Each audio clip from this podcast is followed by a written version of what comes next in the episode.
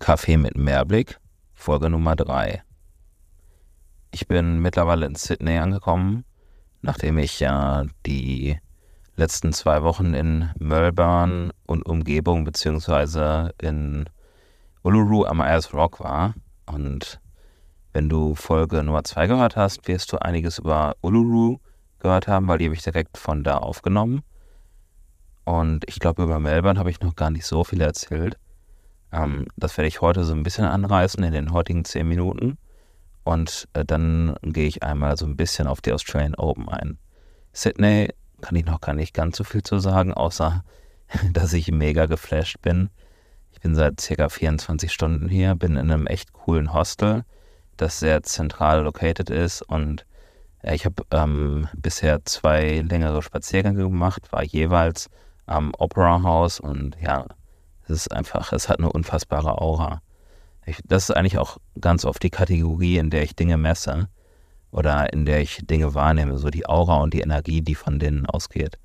Davon habe ich ja viel auch ähm, am IS Rock gesprochen, aber auch an der Great Ocean Road in Folge 1. Ähm, ja, war ich schon, glaube ich, sehr auch sehr oft bei der Energie, die von Dingen ausgeht und gar nicht unbedingt so konkret von der Sache an sich.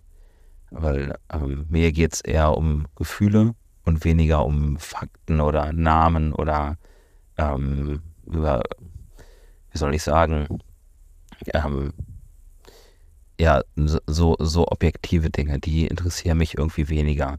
Deswegen ist es mir zum Beispiel auch oft egal, ob ich irgendwie mit einem äh, Sony-Objektiv, mit einem Vogtländer-Objektiv oder mit einem, mit einem Tamron-Objektiv fotografiere. Mir geht es eher darum, das Gefühl festzuhalten. Das geht mit allen. Natürlich gibt es immer ein paar bessere und ein paar, paar weniger gute, aber das ist für mich eher so, so nebensächlich. Ich liege auf jeden Fall gerade in Sydney in meinem Bett, was echt gemütlich ist, habe mir die Bettdecke über den Kopf äh, gezogen, um einen einigermaßen guten Sound herzustellen und freue mich, dass ich wieder mit dir sprechen darf. Melbourne hat mir richtig gut getan. Einmal mehr sage ich das gerne hier. Weil das ist so eine Stadt wie Köln, das ist so eine Stadt wie, also vielleicht so eine Stadt halt wie Brooklyn in New York. Ähm, und es gibt ja immer wieder diese, diese coolen Städte, diese fancy Städte, die vielleicht gar nicht unbedingt so unfassbar viel ähm, landschaftlich oder architektonisch zu bieten haben. Sorry für jeden aus Melbourne, der das jetzt hört. Ihr habt eine wunderschöne Stadt und auch so viele tolle Sehenswürdigkeiten. Aber ich finde, ihr bestecht noch viel mehr dadurch, dass ihr tolle Menschen seid. Fancy Menschen, Menschen mit tollen Klamotten und mit, mit interessanten Ansichten auf die Welt. Und das hat mich so fasziniert und das wird mich auch auf jeden Fall wieder nach Melbourne ziehen, wenn ich, wenn ich wieder hier bin oder vielleicht sogar äh, während dieses Trips. Ähm, und wo fancy Menschen sind, siedeln sich natürlich auch immer fancy Cafés an. Ich habe sehr viel Kaffee in Melbourne getrunken.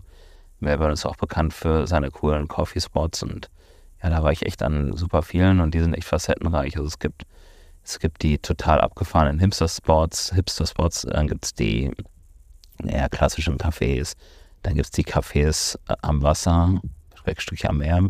Melbourne ist jetzt nicht direkt am Meer, aber ähm, am Wasser und und und. Und ähm, ja, ich habe da auf jeden Fall die ganze Bandbreite so mitgenommen.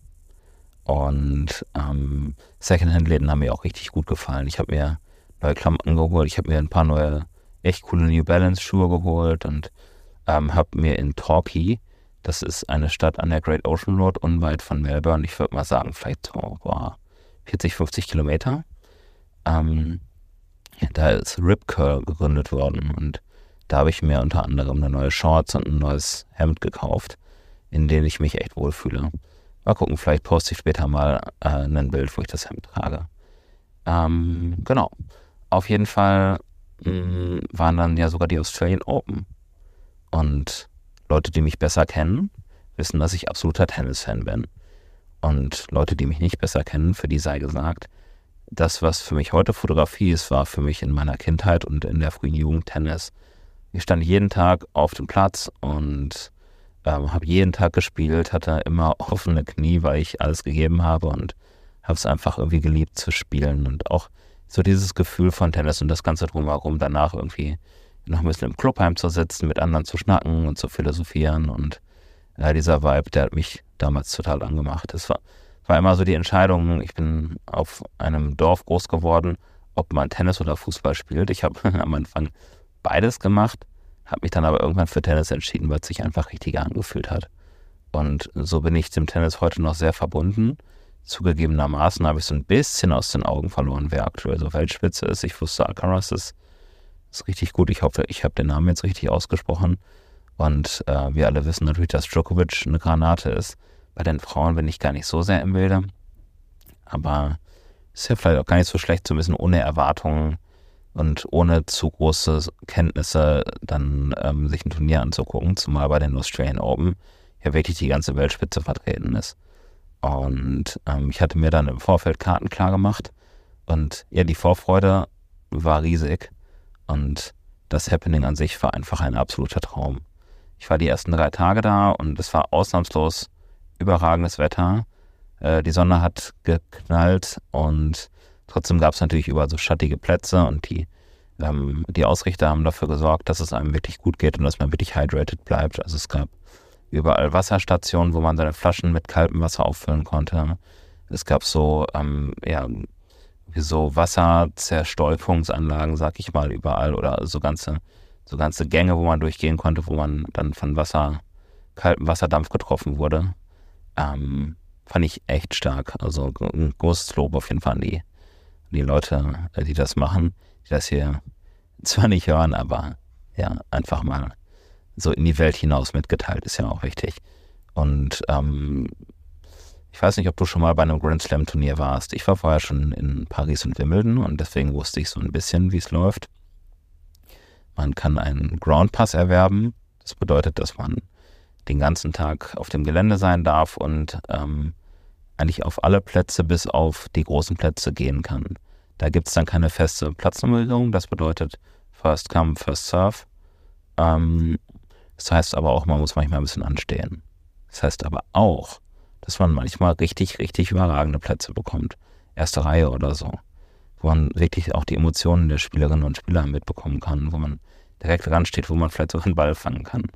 Habe ich jetzt nicht, aber ich saß trotzdem ganz oft erste Reihe und habe hab da dann auch äh, neben dem Sport an sich wirklich mal genau auf die Menschen geguckt.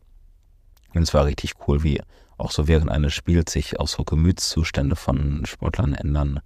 So am Anfang vielleicht motiviert, dann irgendwann fokussiert, dann vielleicht mal genervt und dann vielleicht mal ehrgeizig und dann natürlich auch immer alles kombiniert.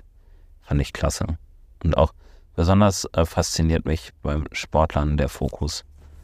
Wie sehr ähm, sie alles andere um sich herum ausblenden und sich komplett so auf das, auf den nächsten Punkt und auf das, was da passiert, fokussieren, auf den nächsten Aufschlag. Und ich habe so das Gefühl, immer das, immer dann, wenn so ein Fokus abhanden kommt, wird es schwierig und so also ein Spiel kann auch abdriften. Ähm, genau, jetzt habe ich schon wieder achteinhalb Minuten gesprochen, habe ich gerade gesehen. Ähm, was ich auf jeden Fall noch sagen wollte, ich habe da natürlich auch Fotos gemacht. Ich habe mich vorher informiert, was man mit reinnehmen darf. Man darf Objektive bis 200 mm mit reinnehmen. Und witzigerweise hatte Enzo mir einfach so ähm, aus, äh, aus dem Blauen heraus ein 70-200 angeboten, F4, was ich angenommen habe. Wer Enzo nicht kennt, bitte Folge 1 hören. Und äh, dann habe ich mir noch von jemandem aus dem Hostel, der hat den 2405 für Sony ausgeliehen und war dementsprechend gut gewappnet. Und ähm, es gibt in äh, Melbourne diverse analoge Labore halt für Fotografie. Ich hatte irgendwie Bock, auch ein bisschen Film zu shooten. Und dann war ich in meinem Lieblings-analogen äh, Labor. Ich werde es in die Shownotes packen bin gerade gar nicht sicher, wie es heißt. Ich glaube Waltons oder Walkens. Ähm, ist auf jeden Fall in Fitzroy und ähm, ich habe mir da erst so eine Einmalkamera geholt, die echt irgendwie mega nice war, aber das war, reichte mir dann nicht und dann hatten sie so eine, ja, so eine Plastikkamera, also eine Point-and-Shoot im Angebot. Die war top in Ordnung, die war auch neu. Das einzige Marke in Anführungsstrichen war, äh, dass die Verpackung fehlte, aber die will ich ja eh nicht haben. Und ähm, dann habe ich die gekauft. Von Kodak ist die, glaube ich, noch drei Filme, ein Cinestill, ein Kodak Gold und einmal deren Hausmarke. Und habe damit fotografiert. Und ja, die ähm, Scans von, ähm, vom, vom Turnier sind mittlerweile auch schon da. Und davon werde ich mal zwei, drei in den Feed packen und würde mich voll über dein Feedback freuen. So, jetzt sind zehn Minuten um. Ich werde äh, in den nächsten Folgen mal so ein bisschen über Gear sprechen, glaube ich, habe ich irgendwie Bock drauf. Äh, über Sydney ähm, und ja, mal gucken, was noch so kommt. Vielen Dank, dass du dabei warst und ich freue mich, wenn du mich supportest. Ich freue mich, wenn du irgendwie ein bisschen kommentierst oder teilst oder mir eine Rückmeldung gibst oder vielleicht eine Bewertung schreibst. Ich meine, wir alle wissen, wie Support gut sein kann und vor allem wissen wir alle, wie sich Support auch richtig anfühlt. Mach einfach das, worauf du Lust hast. Ganz liebe Grüße und bis bald.